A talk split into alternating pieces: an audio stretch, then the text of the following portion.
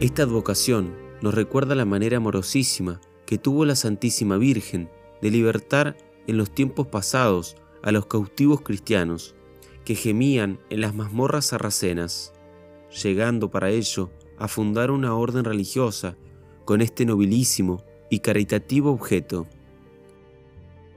Por eso, no creamos que ha pasado de la actualidad esta advocación. La misma Iglesia así lo reconoce al conservar esta fiesta y al indicarnos el espíritu de la misma en la oración litúrgica de este día. La esclavitud corporal es el estado más triste que puede decirse. La libertad es el don que todos más apetecen. Sin ella no se concibe la alegría, la paz, la felicidad. Un esclavo no parece un hombre, es una cosa de la que dispone su dueño a su antojo. Pero aún mucho más negra será la esclavitud de un bárbaro tirano que se complace en hacer sufrir y en atormentar a sus esclavos. Este era el caso de la esclavitud cristiana con los sarracenos.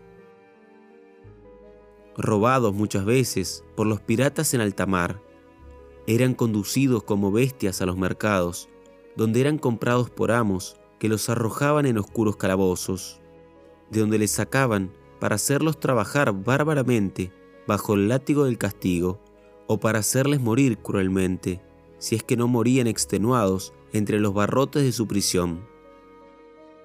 Contemplemos y así comprenderemos la corazonada de aquella Madre de Dios y de los hombres, que no para de sufrir el ver así a sus hijos y trata de enviarles un alivio una solución, inspirando a los fundadores de la Orden de la Merced los actos heroicos de la caridad en favor suyo.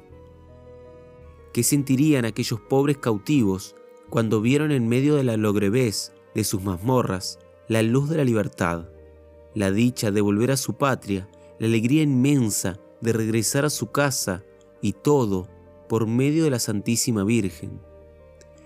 ¡Qué amor tan grande! qué gratitud no brotaría en sus corazones para aquella madrecita que así les auxiliara en sus sufrimientos.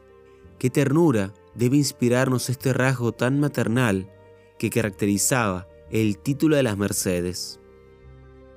Nosotros podríamos decir, pero si no hemos probado lo duro que es la esclavitud corporal, no podremos decir, seguramente, lo mismo de la esclavitud del alma.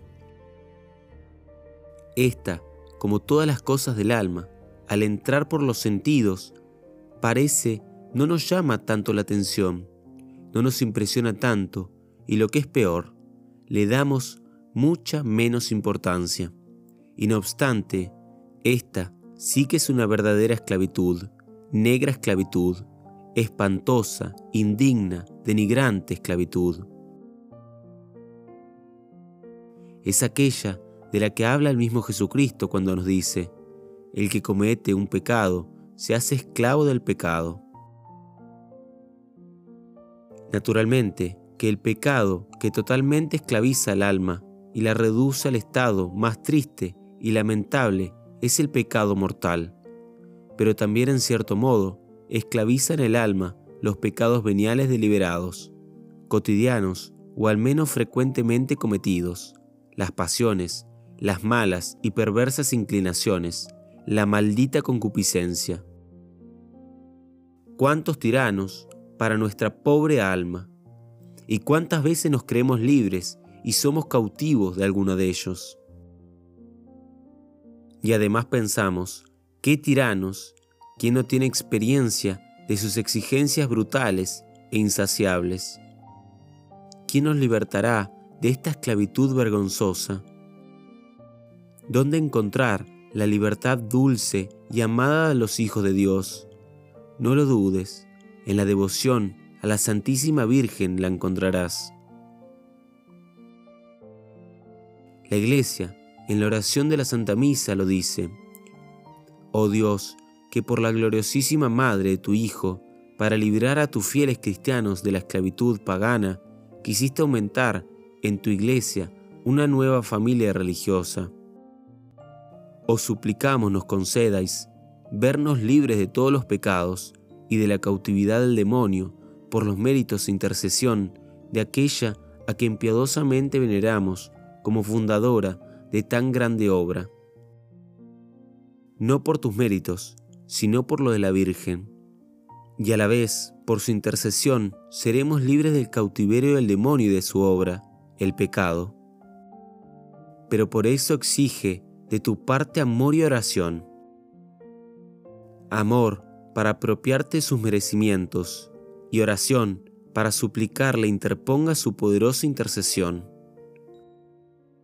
Oportunidad extraordinaria nos da esta festividad de la Santísima Virgen para volver a insistir en la vida de la santa esclavitud y especialmente para que nos examinemos sobre ella.